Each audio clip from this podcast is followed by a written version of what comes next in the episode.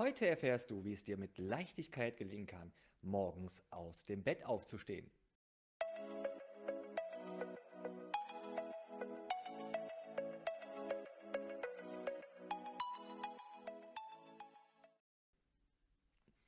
Hallo, mein Name ist Sebastian Schild und ich bin Experte für Meditation und unbewusste Prozesse.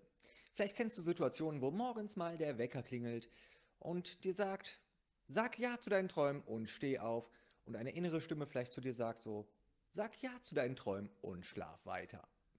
Allerdings ist es so, vielleicht kennst du auch Situationen, wo du morgens aufwachst und es ist sowas wie eine Klassenfahrt, Urlaub steht an oder so. Ja, man spricht hier von diesem Klassenfahrtsphänomen.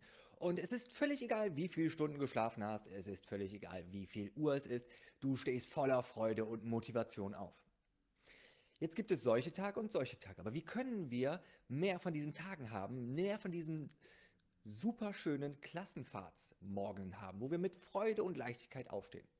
Das ist eigentlich ganz einfach. Wir müssen uns nur eine Frage stellen. Und zwar, was willst du wirklich? Denn vielleicht hast du auch schon mal davon gehört, wer muss, der kann. Und wer will, der muss.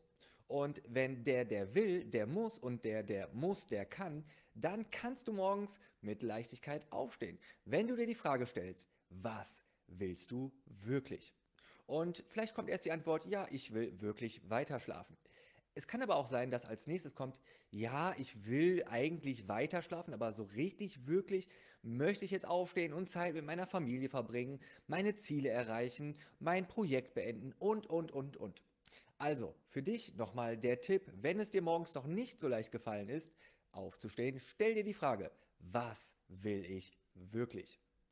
Wenn dir der Tipp gefallen hat, dann lass uns gerne was in den Kommentaren lesen von dir, was du für dich mitgenommen hast. Wenn du keine Folge mehr hier verpassen möchtest, abonniere auf jeden Fall den Kanal. Und wenn du mehr Infos noch haben möchtest, dann kannst du hier unten auf den Button klicken und Kontakt mit mir aufnehmen.